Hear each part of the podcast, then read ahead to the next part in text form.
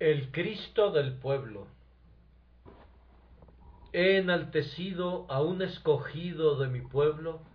Salmo 89, 19. No me cabe ninguna duda que originalmente estas palabras se referían a David. Él fue un escogido de su pueblo. Su linaje era respetable, pero no ilustre su familia era santa, pero no exaltada. Los nombres de Isaí, Obed, Boaz y Ruth no evocaban recuerdos de realeza, ni motivaban pensamientos de antigua nobleza o de una gloriosa genealogía. En cuanto a David mismo, su única ocupación había sido la de un joven pastor, cargando a los corderos en su regazo, conduciendo tiernamente a las ovejas con sus crías, un joven sencillo que poseía un alma real, recta, de valor inconmovible, pero aun así un plebeyo, uno del pueblo. Pero esto no lo descalificaba para la corona de Judá, a los ojos de Dios, la procedencia de este joven héroe no era ninguna barrera para elevarlo al trono de la nación santa, como tampoco el más orgulloso admirador de castas y linajes se habría atrevido a insinuar siquiera alguna palabra en contra del valor, sabiduría, justicia del gobierno de este monarca del pueblo. No creemos que Israel o Judá hayan tenido jamás un gobernante mejor que David, y nos atrevemos a afirmar que el reino de uno escogido de mi pueblo eclipsó en gloria a los reinos de emperadores de Alcurnia y de príncipes en cuyas venas corría la sangre de varios reyes. Sí, más aún, Afirmamos que la humildad de su nacimiento y de su educación, lejos de hacerlo incompetente para gobernar, le dieron en una buena medida mejor preparación para su trabajo y mayor capacidad para desempeñar sus tremendos deberes. Él pudo legislar para los muchos, porque era uno de ellos, él pudo gobernar al pueblo como el pueblo debía ser gobernado, porque era hueso de sus huesos y carne de su carne, su amigo, su hermano, así como su rey. Sin embargo, en este sermón no vamos a hablar de David, sino del Señor Jesucristo, pues David, como lo refiere el texto, es un eminente tipo de Jesucristo nuestro Señor y Salvador, quien fue escogido de su pueblo. Jesús es el de quien su Padre puede decir, he enaltecido a un escogido de mi pueblo. Antes de entrar en la ilustración de esta verdad, quiero hacer una declaración para evitar todas las objeciones relacionadas a la doctrina de mi sermón. Nuestro Salvador Jesucristo, digo yo, fue escogido de su pueblo, pero sólo en cuanto a su naturaleza humana se refiere. Como Dios verdadero de Dios verdadero, Él no fue escogido de su pueblo, pues no había nadie excepto él. Él era el unigénito del Padre, engendrado del Padre antes de la creación del mundo. Él era igual a Dios y eterno. Consecuentemente, cuando hablamos de Jesucristo como escogido de su pueblo, debemos hablar de Él como hombre. Se nos olvida con mucha frecuencia, pienso yo, la verdadera humanidad de nuestro Redentor, porque era un hombre en todos los sentidos y para todos los efectos, y me gozo al cantar, hubo un hombre, un hombre de verdad, que un día murió en el Calvario. Jesús no era hombre y Dios en una mezcla. Sus dos naturalezas no sufrieron confusión. Él era Dios verdadero sin ninguna disminución de su esencia ni de sus atributos, y Él era igualmente, verdaderamente y ciertamente un hombre. Es como hombre que hablo de Jesús esta mañana. Mi corazón se alegra cuando puedo apreciar el lado humano de ese glorioso milagro de la encarnación y tratar con Jesucristo como mi hermano, habitando en la misma mortalidad, luchando contra las mismas enfermedades y dolores, compañero en el camino de la vida y por unos instantes compañero durmiente en la fría cámara de la muerte. El texto menciona tres cosas. La primera, su extracción. Cristo era uno del pueblo. La segunda, su elección. Él fue escogido de su pueblo. La tercera, la exaltación de Cristo. Él fue exaltado. Pueden ver que he escogido tres palabras que comienzan con la letra E para facilitar que las recuerden mejor, extracción, elección y exaltación. Vamos a comenzar con la extracción de nuestro Salvador. Hemos tenido muchas quejas en esta semana y durante las últimas semanas en los periódicos con respecto a las familias. Somos gobernados y de acuerdo con la firme creencia de la gran mayoría de nosotros, muy mal gobernados por ciertas familias aristocráticas. No somos gobernados por hombres escogidos del pueblo como debería ser. Y ese es un error fundamental en nuestro gobierno, que nuestros gobernantes, aun siendo elegidos por nosotros, difícilmente podrían algún día ser elegidos de entre nosotros. Hay familias que ciertamente no poseen el monopolio de la inteligencia o de la prudencia, pero que parecen tener la patente para ser promovidas, mientras que por otro lado un hombre, uno cualquiera, un comerciante con algo de sentido común, no puede llegar al gobierno. No soy un político, ni me dispongo a predicar un sermón político, pero debo expresar mi simpatía con la gente y mi gozo de que nosotros como cristianos somos gobernados por uno escogido de mi pueblo. Jesucristo es el hombre del pueblo, Él es el amigo del pueblo, sí, uno de ellos, aunque Él está sentado en lo alto en el trono de su Padre, Él fue uno escogido de mi pueblo. Cristo no debe ser llamado el Cristo de los aristócratas. Él no es el Cristo de los nobles. Él no es el Cristo de los reyes. Él es uno escogido de mi pueblo.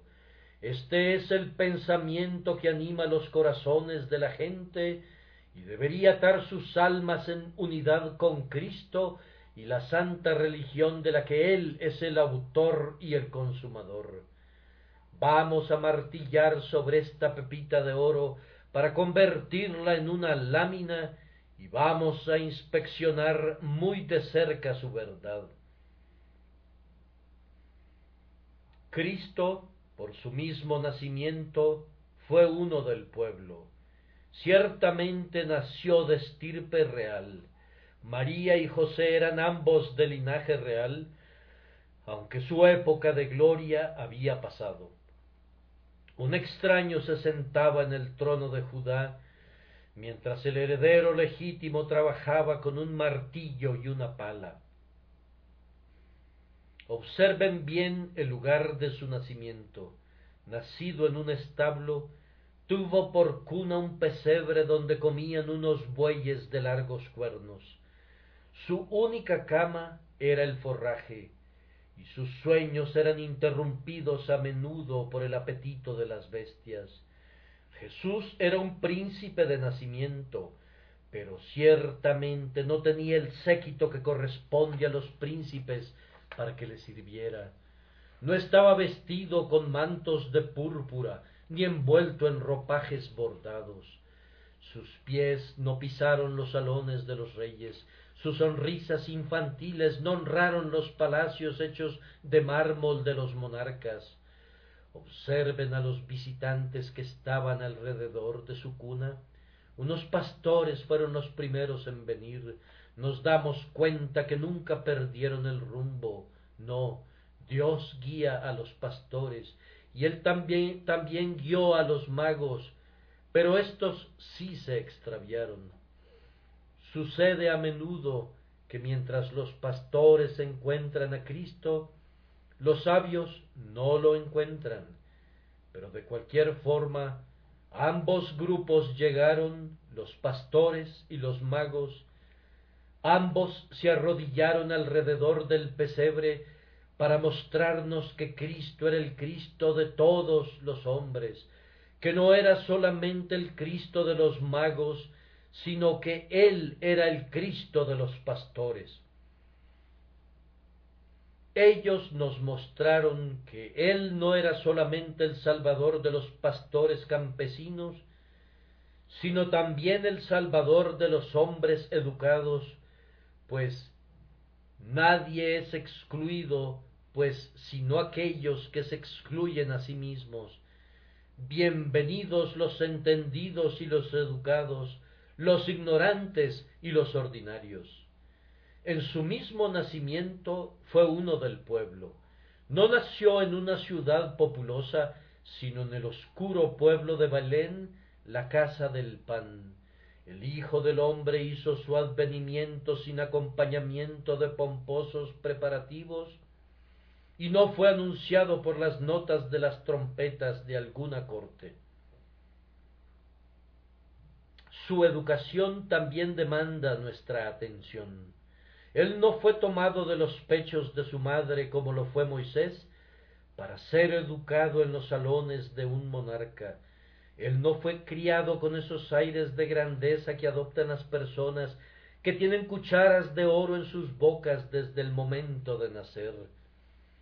Él no fue educado como un joven rico para mirar a todos con desdén, sino que siendo su padre un carpintero, sin duda trabajó muy duro en el taller de su padre.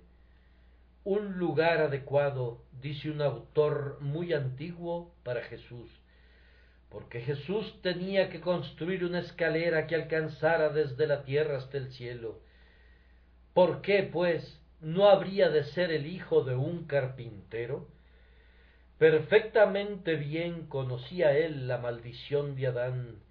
Con el sudor de tu frente comerás el pan.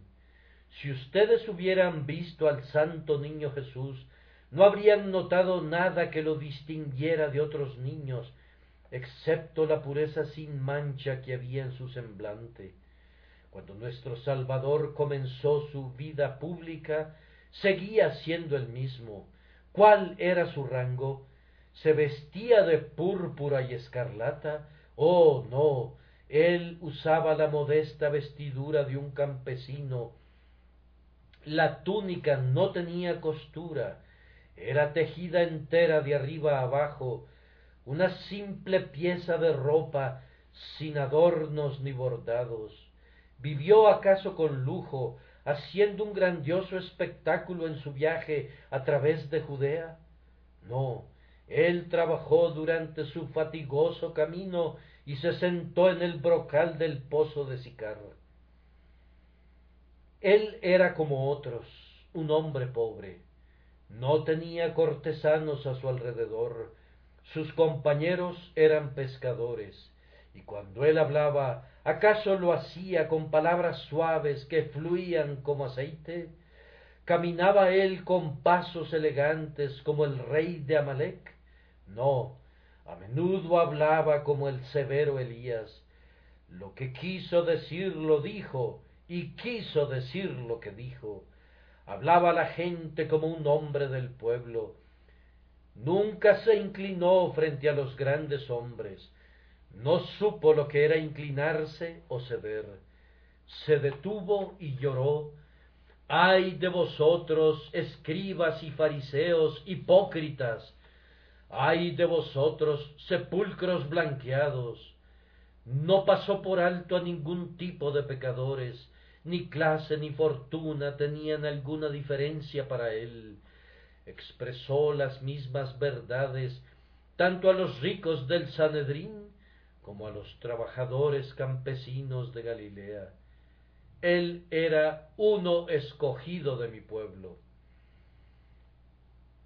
Fíjense en su doctrina. Jesucristo era uno del pueblo en su doctrina. Su evangelio no fue nunca el evangelio de un filósofo, ya que no es difícil de comprender. Nunca consentirá ser enterrado en medio de palabras difíciles y frases técnicas.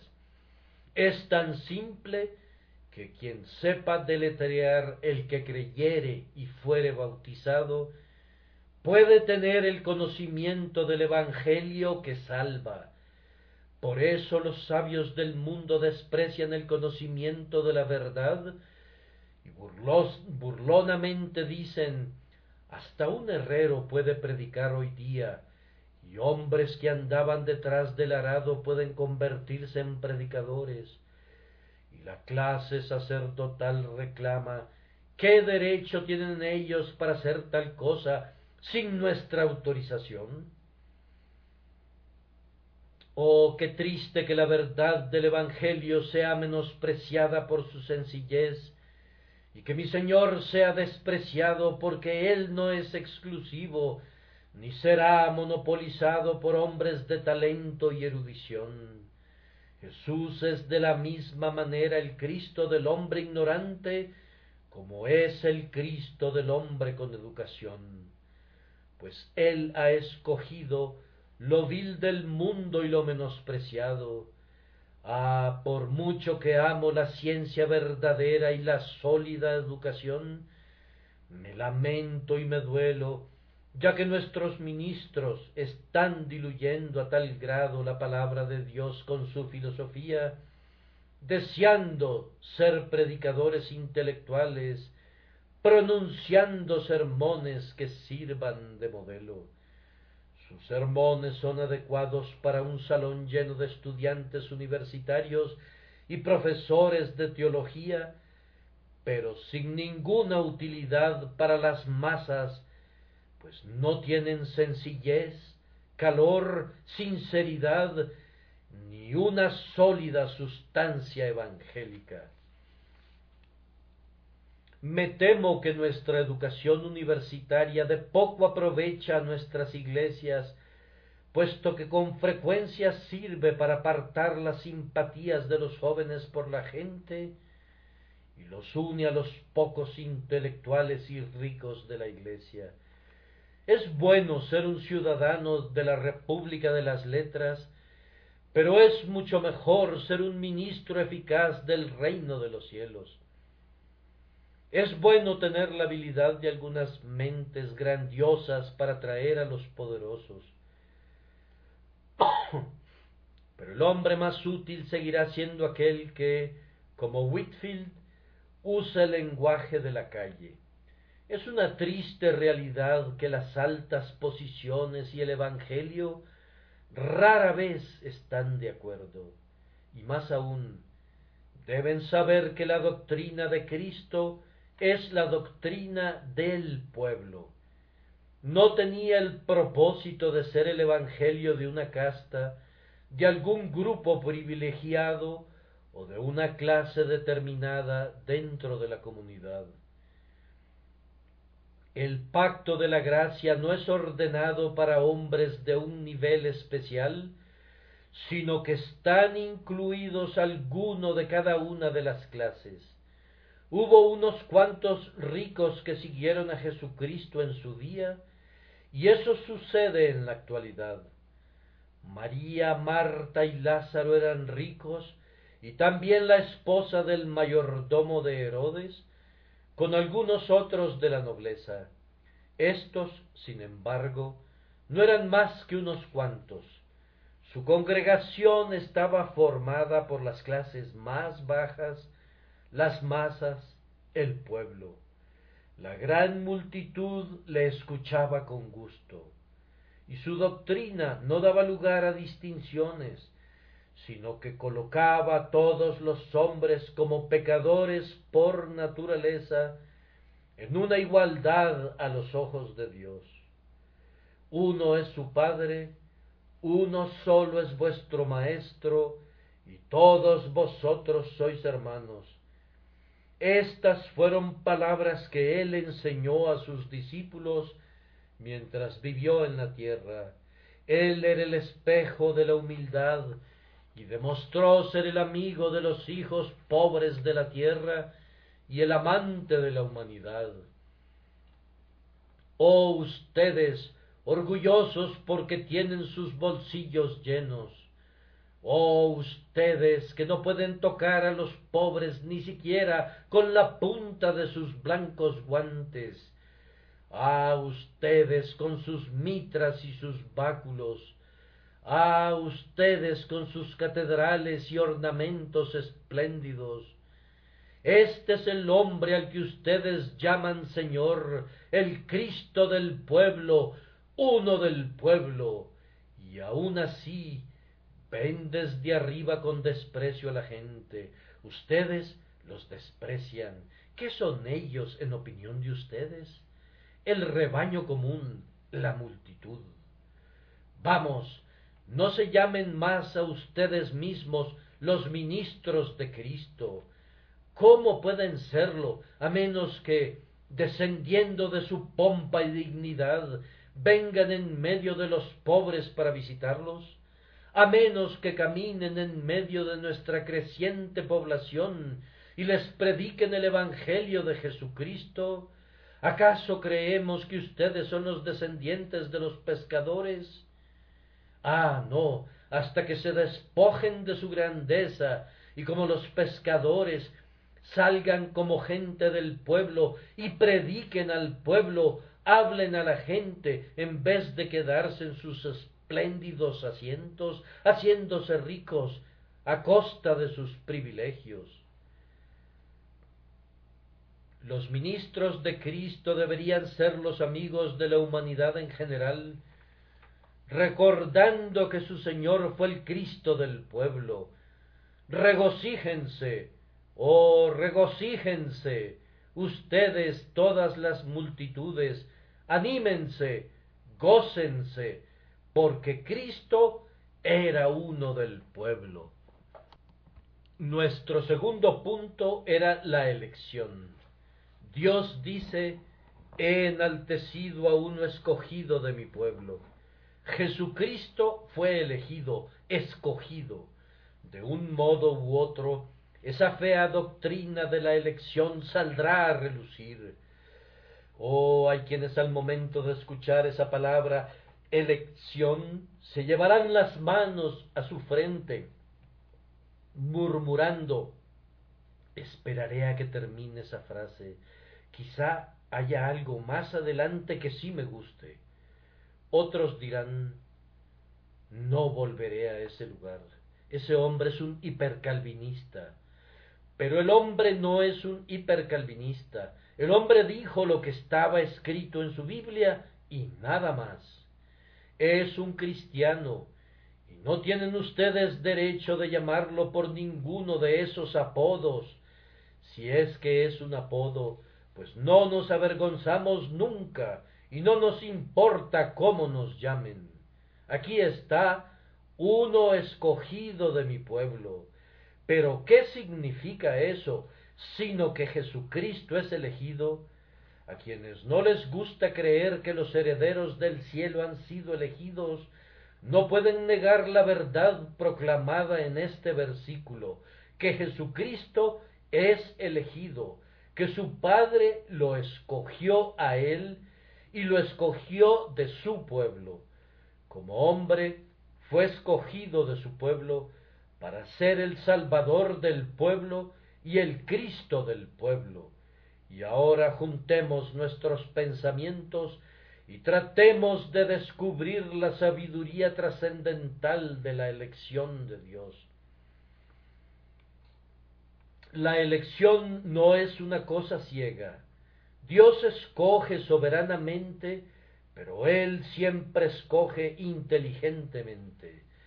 Siempre hay una razón secreta para su elección de un individuo en particular, aunque ese motivo no radica en nosotros o en nuestros propios méritos, pero siempre hay una causa secreta mucho más remota que las obras de la criatura.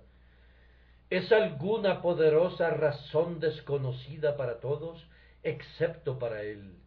En el caso de Jesús, los motivos son evidentes y sin pretender entrar a la sala del consejo de Jehová, podemos descubrirlos. Primero, vemos que la justicia es por ello totalmente satisfecha por la elección de uno del pueblo. Supongamos que Dios hubiera escogido a un ángel para que hiciera satisfacción por nuestros pecados. Imaginen que un ángel fuese capaz de aguantar todo el sufrimiento y la agonía que eran requeridos para nuestra expiación. Aun así, después de que el ángel hubiera hecho todo eso, la justicia nunca hubiera sido satisfecha por la sencilla razón de que la ley dice el alma que pecare, esa morirá. Ahora, el hombre es el que peca, por consiguiente, el hombre es quien debe morir. La justicia requería que así como por un hombre entró la muerte al mundo, asimismo por un hombre debía venir la resurrección y la vida. La ley exigía que como el hombre era el pecador, el hombre debía ser la víctima. Del mismo modo que en Adán todos morimos, Asimismo en otro Adán debíamos ser todos resucitados. Consecuentemente, fue necesario que Jesucristo fuera elegido del pueblo, pues si aquel ángel resplandeciente junto al trono, el notable Gabriel, dejando a un lado sus esplendores, hubiera descendido a nuestra tierra y soportando el dolor y sufriendo agonía, hubiera traspasado el umbral, umbral de la muerte, abandonando una existencia miserable, sumida en extremo dolor, después de todo eso, no habría satisfecho la justicia inflexible, porque está dicho, un hombre debe morir. De otra manera, la sentencia no se ha ejecutado. Pero hay otra razón por la que Jesucristo fue escogido de su pueblo. Es que toda la raza recibe honor. ¿Saben ustedes que yo no quisiera ser un ángel, aun si el propio Gabriel me lo pidiera? Yo perdería mucho con ese intercambio y él ganaría mucho. Aunque soy pobre, débil e indigno, aun así soy un hombre, y hay una dignidad relativa a la humanidad, una dignidad que se perdió un día en el jardín de la caída, pero que fue recuperada en el jardín de la resurrección. Es un hecho que un hombre es superior a un ángel, que en el cielo la humanidad está más cerca del trono que los ángeles. Ustedes pueden leer en el libro de Apocalipsis que los veinticuatro ancianos estaban alrededor del trono y en el círculo exterior estaban los ángeles. Los ancianos, que son representativos de toda la iglesia, fueron honrados con una mayor cercanía a Dios que los espíritus ministradores. El hombre, el hombre elegido, es el ser más grande del universo excepto Dios. El hombre está sentado allá arriba, miren, a la diestra de Dios, radiante de gloria, allí está sentado un hombre. Pregúntenme quién gobierna la providencia y dirige su tremendamente misteriosa maquinaria. Y yo les digo, es un hombre, el hombre Jesucristo. Pregúntenme quién ha atado los ríos en cadenas de hielo durante los últimos meses, liberándolos luego de los grilletes del invierno. Yo les digo que un hombre lo ha hecho, Cristo. Pregúntenme quién vendrá a juzgar a la tierra en justicia, y yo les digo que un hombre, un hombre real y verdadero, sostendrá la balanza del juicio y llamará a todas las naciones a su alrededor. ¿Y quién es el canal de la gracia? ¿Quién es el emporio de toda la misericordia del Padre? ¿Quién es el que recoge todo el amor del pacto? Yo respondo que un hombre, el hombre Jesucristo. Y Cristo, siendo un hombre, te ha exaltado a ti y me ha exaltado a mí y nos ha puesto en los lugares más elevados. Él nos hizo en el principio un poco menores que los ángeles y ahora, a pesar de nuestra caída en Adán, nos ha coronado a sus elegidos con gloria y honor, y nos hizo sentar en los lugares celestiales en Cristo Jesús, para mostrar en las edades venideras las superabundantes riquezas de su gracia por su bondad hacia nosotros en Cristo Jesús. Pero, hermanos míos, contemplemos con una mirada más dulce que esa, ¿por qué fue Él escogido de su pueblo? Habla, corazón mío, ¿Cuál es la primera razón que se te viene a la cabeza? Pues los pensamientos del corazón son los mejores pensamientos.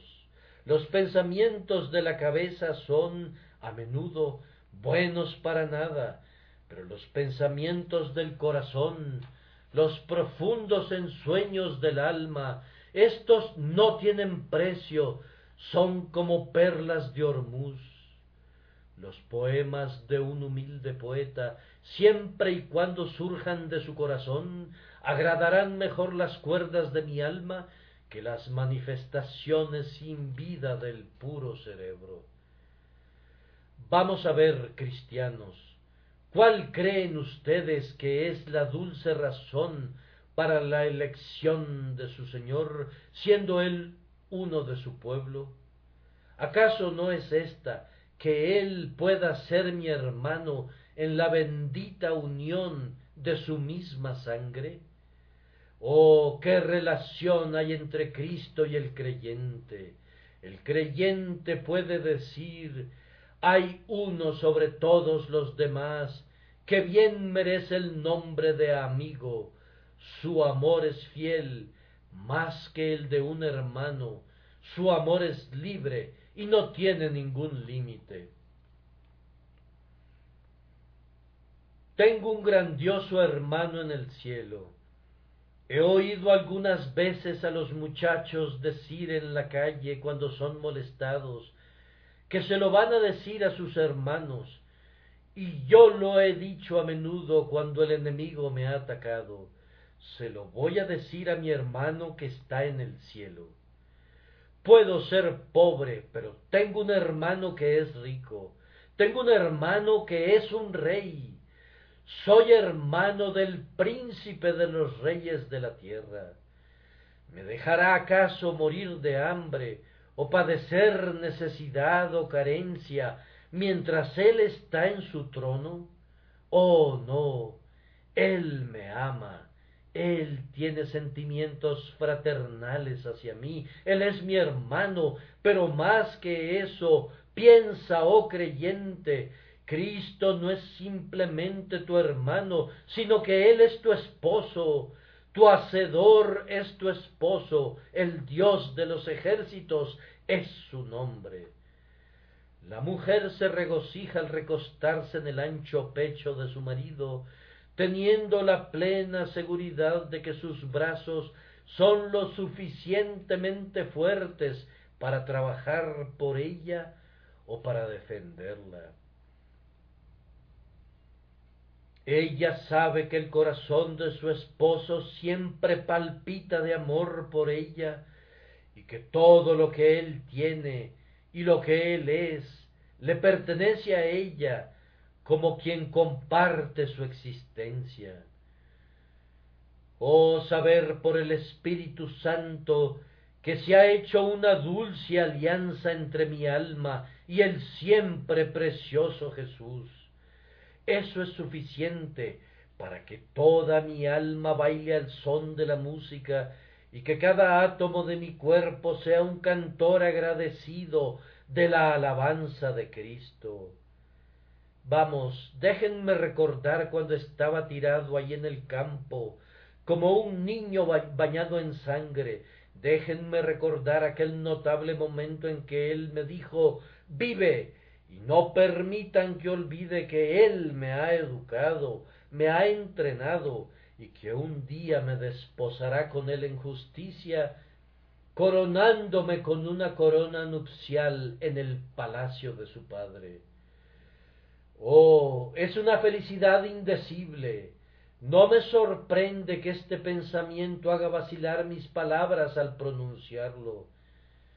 Que Cristo es uno del pueblo, que Él pueda relacionarse estrechamente contigo y conmigo, que Él pudiera ser nuestro pariente más cercano. Con lazos de sangre, con los pecadores, uno, nuestro Jesús, ha ido a la gloria, a todos sus enemigos arrojó a la ruina, al pecado, a Satán, a la tierra, al infierno, al mundo.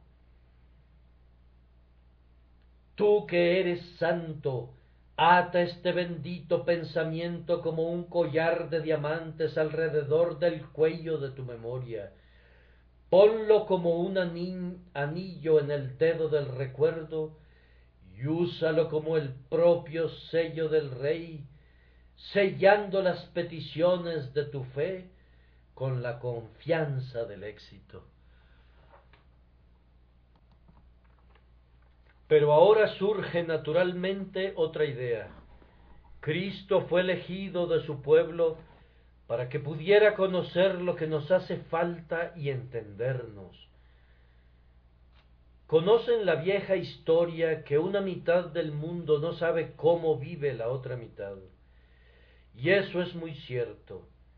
Yo creo que algunos ricos no tienen la menor idea de lo que es la miseria de los pobres. No saben lo que es trabajar para obtener su pan de cada día tienen una vaga idea de lo que significa un aumento en el precio del pan, pero no saben absolutamente nada de eso. Y cuando damos el poder a hombres que nunca fueron del pueblo, no entienden el arte de gobernarnos. Pero nuestro grandioso y glorioso Jesucristo es uno escogido de su pueblo, y por lo tanto él conoce nuestras necesidades. Él sufrió tentación y dolor antes que nosotros. Padeció enfermedad, porque cuando colgaba de la cruz, lo abrasador de ese ardiente sol trajo sobre él una fiebre que lo quemaba, cansancio, él lo ha sufrido, porque estaba cansado cuando se sentó en el pozo, pobreza, él la conoce, porque algunas veces no tuvo pan para comer, excepto ese pan del que el mundo no sabe nada. Estar sin hogar también lo conoció, porque las zorras tenían cuevas y las aves del cielo tenían sus nidos, mas él no tenía dónde recostar su cabeza. Mi hermano en Cristo, no hay lugar al que puedas ir donde Cristo no haya ido antes que tú, con la única excepción de los lugares pecaminosos. En el oscuro valle de sombra de muerte puedes ver sus huellas sangrientas, huellas marcadas con coágulos de sangre. Sí, y aun en las aguas profundas del Jordán crecido, dirás, cuando te acerques a la orilla, allí están las huellas de un hombre. ¿De quién son? Al agacharte podrás discernir las marcas de los clavos y dirás, esas son las huellas del bendito Jesús. Él ha estado aquí antes que tú. Él ha emparejado el camino. Él ha entrado a la tumba para poder hacer de ella la habitación real de la raza escogida y el ropero donde esa raza ha guardado las ropas de trabajo para vestirse con las vestiduras del eterno descanso. En todos los lugares, donde quiera que vayamos, el ángel del pacto ha corrido al frente. Cada carga que tenemos que llevar ha sido previamente puesta sobre los hombros de Emanuel. Su camino fue mucho más difícil y más oscuro que el mío. Mi Señor Jesucristo sufrió, y yo me quejaré. Estoy hablando a aquellos que se encuentran en medio de difíciles pruebas. Querido compañero de viaje, anímate, Cristo ha consagrado el camino y ha convertido el camino angosto en el propio camino del Rey hacia la vida. Un pensamiento más antes de pasar al tercer punto. Hay una pobre alma por allí, deseosa de venir a Jesús, pero tiene grandes dificultades por temor de no poder venir de la manera adecuada. Yo conozco a muchos cristianos que dicen, bueno, yo espero haber venido a Cristo, pero me temo que no lo hice en la forma apropiada. Hay una pequeña anotación para uno de los himnos al pie de la página en la colección de himnos del señor Denham que dice algunas personas temen no poder venir a Cristo en la forma correcta. Ahora, ningún hombre puede venir a Cristo a menos que el Padre le envíe. De modo que yo entiendo que si vienen a Él, no pueden venir de manera inapropiada.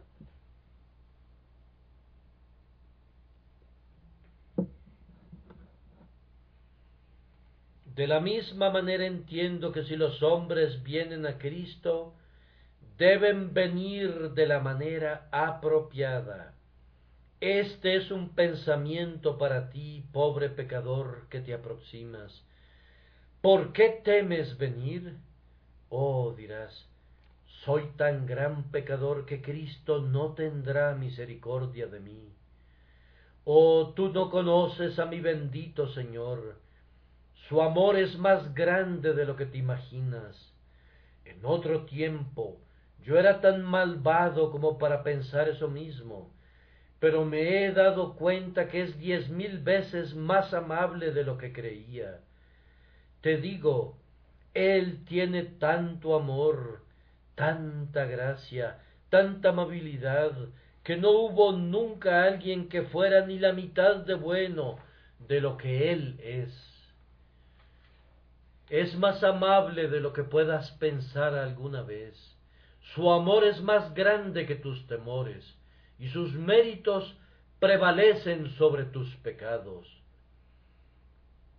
Pero aún dices, temo no venir a Él correctamente, pienso que no voy a poder usar palabras aceptables.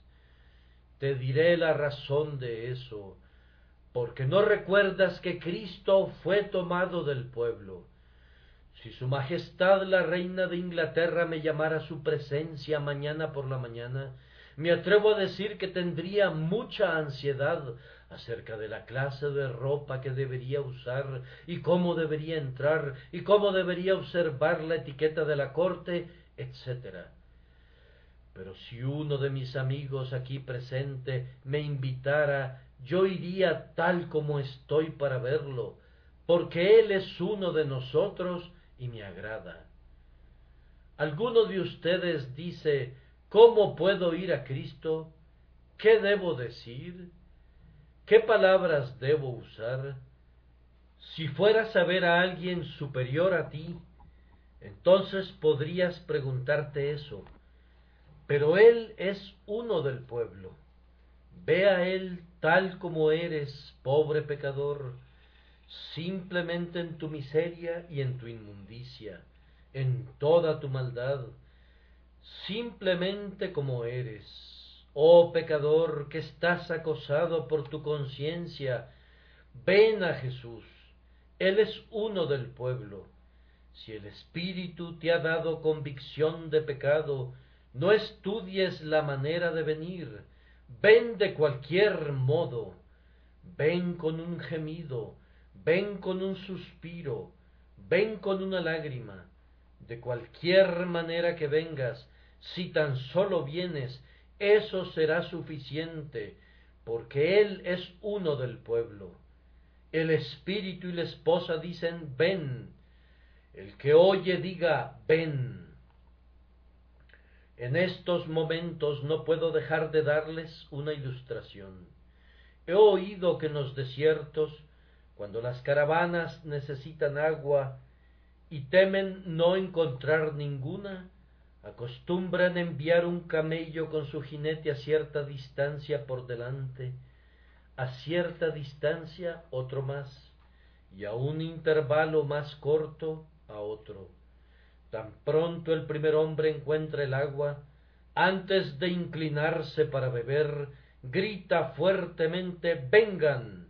El que le sigue, oyendo la voz, repite la palabra vengan, mientras el que viene más cerca grita a su vez vengan, hasta que el desierto entero hace eco con las palabras vengan.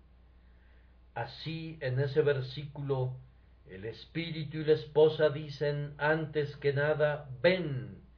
Después el que oye diga ven. El que tiene sed venga. El que quiere tome del agua de vida gratuitamente. Con esa ilustración dejo nuestro examen de las razones para la elección de Jesucristo. Y ahora concluyo con su exaltación. He enaltecido a uno escogido de mi pueblo. Ustedes recordarán mientras hablo de esta exaltación que es realmente la exaltación de todos los elegidos en la persona de Jesucristo, porque todo lo que Cristo es y todo lo que Cristo tiene es mío. Si soy un creyente, todo lo que Él es en su persona exaltada, eso soy yo, porque se me ha llevado a sentarme junto a Cristo en los lugares celestiales. Primero, queridos amigos, fue suficiente exaltación para el cuerpo de Cristo ser exaltado en su unión con la divinidad. Eso es un honor que ninguno de nosotros puede recibir jamás. Nosotros nunca podemos esperar tener este cuerpo unido con Dios. No puede ser. Una vez ocurrió esta encarnación y no más que una sola vez. De ningún otro hombre puede decirse Él era uno con el Padre y el Padre era uno con Él. De ningún otro hombre se dirá que la deidad habitó en Él y que Dios era manifiesto en su carne, visto por los ángeles, justificado por el Espíritu y elevado al cielo. Además, Cristo fue exaltado por su resurrección. Oh, cómo me habría gustado deslizarme en la tumba de nuestro Salvador. Supongo que era una cámara grande. Adentro había un enorme sarcófago de mármol y muy probablemente una tapa pesada descansaba sobre él A continuación, fuera de la puerta estaba una pesada roca y unos guardias vigilaban la entrada. Durante tres días el durmiente descansó allí. Oh, habría deseado levantar la tapa de ese sarcófago para mirarlo a él. Pálido, descansaba allí. Hilos de sangre se veían todavía en su cuerpo, que no pudieron ser lavados por aquellas cuidadosas mujeres que lo habían enterrado. La muerte gritaba con gozo, lo he matado, la simiente de la mujer que debe destruirme, ahora es mi cautivo. Ah, cómo se reía la muerte horrenda, ah, cómo miraba a través de sus huesudos párpados al tiempo que decía, tengo al celebrado vencedor en mis garras. Ah, dijo Cristo, pero yo te tengo a ti. Y él se levantó, la tapa del sarcófago se comenzó a levantar, y él, que tiene las llaves de la muerte y del infierno, capturó a la muerte, hizo polvo sus miembros de hierro, y estrelló ese polvo contra el suelo y dijo, Oh muerte, yo seré tu plaga, oh infierno, yo seré tu destrucción. Salió del sepulcro y los guardias a su vez huyeron. Asombrosamente glorioso, radiante de luz, refulgente con su divinidad, se paró frente a ellos. Entonces Cristo fue exaltado en su resurrección. Pero cuán exaltado fue él en su ascensión. Salió de la ciudad hacia, la cima del monte, sus discípulos atentos a él, mientras esperaba el momento señalado. Observen su ascensión. Despidiéndose de todo el círculo, fue subiendo gradualmente, ascendiendo como se levanta la bruma del lago o la nube del río vaporoso. Él se remontó a los cielos por su propio poder de elevarse y su poderosa elasticidad ascendió a las alturas, no como Elías, llevado por caballos de fuego, no como Enoc en la antigüedad. No podría decirse que desapareció, porque Dios se lo llevó. Él ascendió por sí mismo, y conforme subía, me imagino a los ángeles que contemplaban desde las murallas del cielo y exclamaban Vean, viene el héroe conquistador. A medida que se acercaba más, gritaban de nuevo Vean, viene el héroe conquistador. Así su jornada por las llanuras del espacio se completaba se acerca a las puertas del cielo. Los ángeles atentos exclaman, Levantad, oh puertas, vuestras cabezas, levantaos, oh puertas eternas. Las huestes gloriosas apenas se preguntan, ¿quién es este Rey de gloria? Cuando de millares de millares de lenguas corre un océano de armonía, tocando a las puertas de perlas con poderosas olas de música y abriéndolas de golpe. Jehová, el fuerte y poderoso, Jehová, el poderoso en la batalla. He aquí las barreras de los cielos han sido abiertas de par en par, y los querubines están apresurando a recibir a su monarca. Trajeron su carruaje de lo lejos para llevarlo a él a su trono, batieron sus alas triunfantes y dijeron, la obra del Salvador está hecha. Miren, él marcha por las calles, vean cómo los reinos y potestades caen delante de él, se colocan coronas a sus pies, y su padre dice, Bien hecho, hijo mío, bien hecho. mientras el cielo hace eco con el grito de bien hecho, bien hecho, sube a ese elevado trono, al lado de la paternal deidad. He enaltecido a uno escogido de mi pueblo. La última exaltación de Cristo que voy a mencionar es aquella que ha de venir cuando Él se siente en el trono de su padre David y juzgue a todas las naciones. Observarán que he omitido la exaltación que Cristo ha de tener como Rey de este mundo durante el milenio. No profeso entenderlo y por lo tanto lo voy a dejar de lado. Pero yo creo que Jesucristo ha de venir sobre el trono del juicio y todas las naciones serán reunidas delante de Él él separará los unos de los otros, como cuando el pastor separa las ovejas de los cabritos.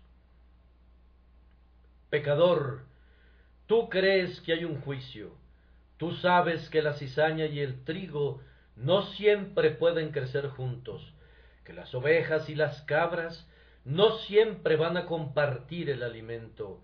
Pero ¿sabes algo de ese hombre que va a juzgarte? ¿Acaso sabes que quien va a juzgarte es un hombre, digo un hombre, el hombre que una vez fue despreciado y rechazado. El Señor vendrá, pero no de la misma manera en humillación como vino una vez, un hombre humilde frente a sus enemigos, un hombre fatigado y lleno de dolores. Ah, no, habrá un arco iris alrededor de su cabeza, sostendrá el sol en su diestra como una señal de su gobierno, pondrá la luna y a las estrellas bajo sus pies, como el polvo del pedestal de su trono, que será de sólidas nubes de luz. Los libros serán abiertos, esos enormes libros que contienen las obras de los vivos y de los muertos, Ah, cómo se sentará triunfante sobre todos sus enemigos el despreciado Nazareno. No habrá más insultos, ni escarnios, ni burlas, sino un horrible llanto de miseria. Escondednos del rostro del que está sentado sobre el trono. Oh ustedes, mis oyentes, que ven ahora con desprecio a Jesús y su cruz, yo tiemblo por ustedes. Oh, más fiero que un león sobre su presa es el amor provocado a ira. Oh, despreciadores, les advierto sobre aquel día en que el plácido rostro del varón de dolores esté tejido con enojo, cuando los ojos que una vez fueron humedecidos con las gotas de rocío de la compasión, arrojen relámpagos sobre sus enemigos, y las manos que una vez fueron clavadas a la cruz para nuestra redención, empuñen el rayo para la condenación de ustedes, mientras la boca que una vez dijo, Venid a mí todos los que estáis fatigados, pronunciará con palabras más fuertes y más terribles que la voz del trueno, apartaos de mí, malditos, pecadores. Ustedes podrán pensar que es una cosa sin mayor importancia pecar contra el hombre de Nazaret, pero se van a dar cuenta que haciendo eso han ofendido al hombre que juzgará a la tierra en justicia, y por su rebelión sufrirán olas de tormento en el océano eterno de su ira. Que Dios los libre de esa condenación, pero les estoy advirtiendo de ello. Todos ustedes han leído la historia de aquella dama que en el día de su boda subió las escaleras y viendo un antiguo ropero con ánimo de diversión y travesura se metió dentro, pensando en esconderse allí por una hora para que sus amigos la buscaran. Pero había una cerradura ahí oculta, y al cerrarse la dejó encerrada para siempre. Nadie la pudo encontrar sino después de transcurridos muchos años. Cuando un día estaban moviendo ese viejo ropero, encontraron los huesos de un esqueleto con un anillo de brillantes por aquí y otros adornos por allá. Ella había entrado allí por diversión y alegría, pero fue encerrada para siempre. Jóvenes hermanos y hermanas, cuídense de no ser encerrados para siempre por sus pecados. Una copa jovial, eso es todo. Un juego momentáneo, pensó ella, pero hay una cerradura secreta que está al acecho. Una sola visita a esa casa de mala reputación, un pequeño desvío del camino recto, eso es todo. Oh pecador, eso es todo. Pero ¿sabes lo que es todo eso? Estar preso para siempre. Oh, si ustedes escaparan de esto, si me oyeran, mientras, porque solo me queda un momento, les hablo otra vez del hombre que fue escogido de mi pueblo. Ustedes orgullosos, tengo una palabra para ustedes ustedes delicados, cuyos pasos no deben tocar el suelo, ustedes que miran hacia abajo con desprecio a sus prójimos mortales, gusanos orgullosos que desprecian a sus compañeros gusanos sólo porque están vestidos de manera más elegante. ¿Qué piensan de esto? El hombre del pueblo es quien te salvará si es que has de ser salvo, el Cristo de la multitud, el Cristo de las masas, el Cristo del pueblo, Él debe ser tu Salvador. Debes humillarte, hombre orgulloso, tú debes inclinarte, mujer soberbia.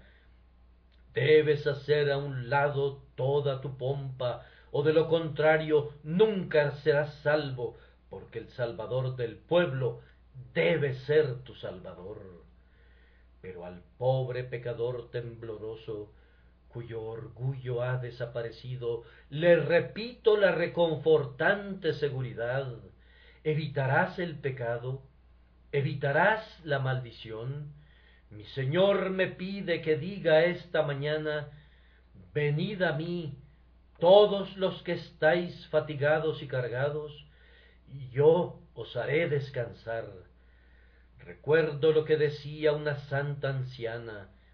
Alguien estaba hablando de la misericordia y del amor de Jesús y concluyó diciendo, Ah, ¿acaso no es sorprendente? Ella dijo, No, no lo es. Pero ellos dijeron que sí lo era. Vamos, dijo ella, simplemente así es Él, así es Él. Ustedes preguntan, ¿Acaso pueden creer semejante cosa de una persona?